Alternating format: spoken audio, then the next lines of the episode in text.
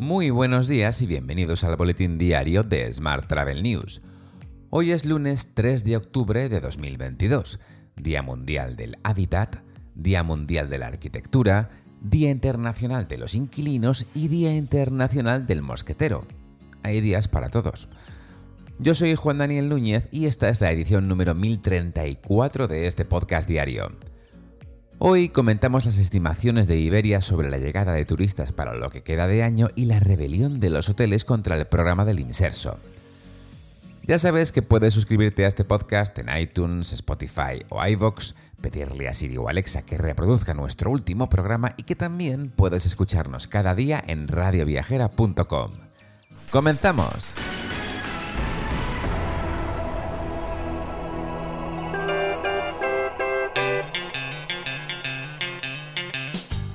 El presidente de Iberia, Javier Sánchez Prieto, ha estimado que un total de 75 millones de turistas visitarán España en todo el año 2022.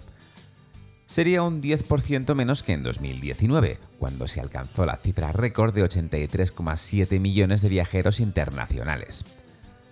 Durante 2019, los turistas extranjeros que visitaron España gastaron un total de 92.278 millones de euros, un nuevo máximo histórico y cifra un 2,8% superior a la de 2018 según la encuesta de gasto turístico EGATUR. Mientras se duplica el número de españoles que solicitaron un crédito para las vacaciones de la recuperación. Según datos del marketplace de préstamos Lendo, a pesar de haber duplicado el número de solicitudes, el importe medio se ha reducido, un 33%, pasando de los 4.300 euros en verano de 2021 a 2.900 euros en 2022. Por otra parte, la Comisión Europea ha pedido este pasado viernes a los países de la Unión que endurezcan los controles de seguridad en frontera para reevaluar el nivel de amenaza de cada ciudadano ruso que quiera entrar en territorio comunitario con un visado de turista, también ha pedido que los agentes fronterizos puedan revocar el permiso si dudan de que vaya a abandonar la región tras los 90 días permitidos o si temen que sea un riesgo para la seguridad.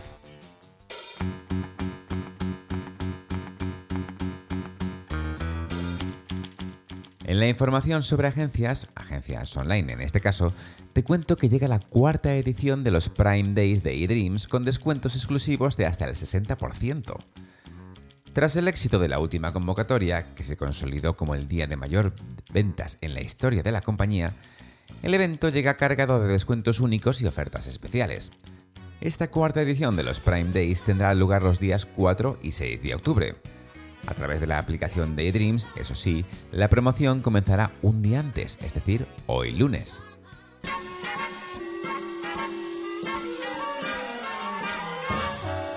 Hablamos ahora de transporte.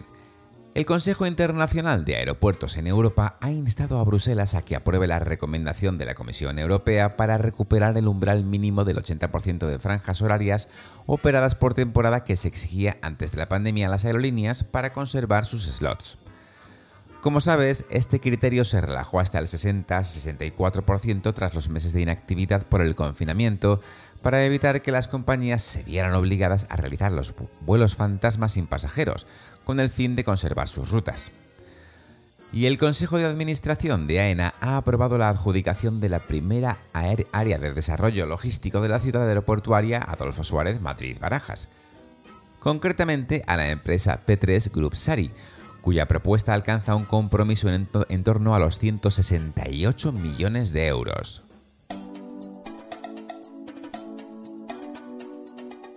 Vamos con la información sobre destinos. Madrid es el mejor destino de reuniones de Europa por quinto año consecutivo. La capital revalida el título en la categoría de mejor destino de reuniones y conferencias de Europa en los premios World Travel Awards. En diciembre, Madrid podría proclamarse también mejor destino de reuniones del mundo en la final mundial del World Travel Awards, que ha ganado en las últimas tres, ocasiones, por cierto. Seguimos en Madrid porque la capital tendrá su propio Chinatown en Usera. La concejala de, distrito, Loreto Sordo, ha avanzado el proyecto que busca crear un nuevo foco turístico en la ciudad. La escultura de un panda, donada por la comunidad china, y la construcción de unos arcos de entrada y salida ubicados en la Plaza del Hidrógeno y en la confluencia de las calles Olvido y Dolores Barranco, están entre las primeras actuaciones. Más temas. Hoy arranca en Barcelona la segunda convención de Tour España. Tres días para reflexionar sobre la recuperación del turismo y los retos del sector en los próximos meses. La cita contará con más de 20 ponencias, presentaciones y mesas redondas, y la participación de relevantes gestores turísticos del ámbito público y privado. Por su parte, Salamanca ha anunciado la celebración de un nuevo evento relacionado con el ámbito de la astronomía. Se trata de la Noche Internacional de Observación de la Luna, un nuevo evento inclusivo para reforzar en Salamanca el atractivo turístico de la astronomía. Se trata de una cita que tendrá un notable carácter inclusivo, puesto que se habilitarán los recursos necesarios para que pueda ser disfrutada por personas con diferentes discapacidades. De esta manera participará un intérprete de lengua de signos para que las explicaciones puedan ser seguidas por personas con discapacidad auditiva. Y hoy también te cuento que Google Maps estrenará vistas predictivas de las atracciones para próximas visitas. En esta primera fase, Google está centrando vídeos aéreos y tecnologías predictivas en las atracciones principales de los países, las mismas que a veces han sido objeto de preocupación por el sobreturismo, por llamarlo así. Así, Google proporcionará a los visitantes potenciales una nueva inspiración para visitar lugares de interés ya saturados.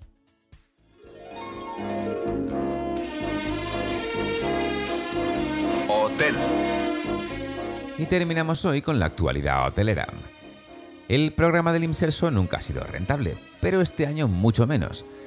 Esta es la principal conclusión de los hoteleros que esta temporada se han planteado dejar de ofrecer plazas a los jubilados debido principalmente al aumento de los, de los precios y los costes. Tal y como leemos hoy en el diario 20 Minutos, los hoteles reciben 22 euros por persona y día, una cantidad que según las patronales hoteleras es incoherente en el contexto inflacionista actual, por lo que ven más necesario que nunca una reformulación del programa. Más temas. Paradores inicia las ofertas de otoño. La compañía ha incluido una oferta del 25% de descuento en, en, alojamiento y desayuno para reservas de un mínimo de dos noches consecutivas en el mismo parador en régimen de media pensión desde el pasado domingo hasta el próximo 23 de diciembre. En el capítulo de proveedores te cuento que Hipotel se ha confiado en Mirai Digital Marketing como agencia especializada en marketing hotelero para gestionar toda la estrategia de paid media.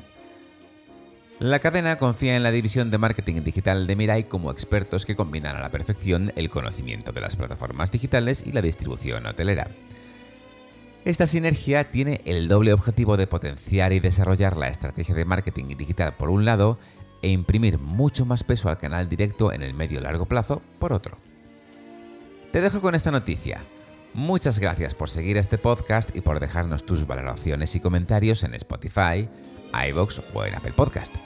Recuerda que puedes suscribirte a nuestra newsletter diaria entrando en smarttravel.news, en la sección Suscríbete. También puedes recibir un mensaje con este podcast y los titulares del día directamente en tu WhatsApp. Para ello, solo tienes que añadir el número 646-572-336 a tu lista de contactos. Ya sabes, con el más 34 delante si nos escribes desde fuera de España. Y después enviarnos un WhatsApp con la palabra alta. Y eso es todo por hoy. Muy feliz lunes y feliz semana.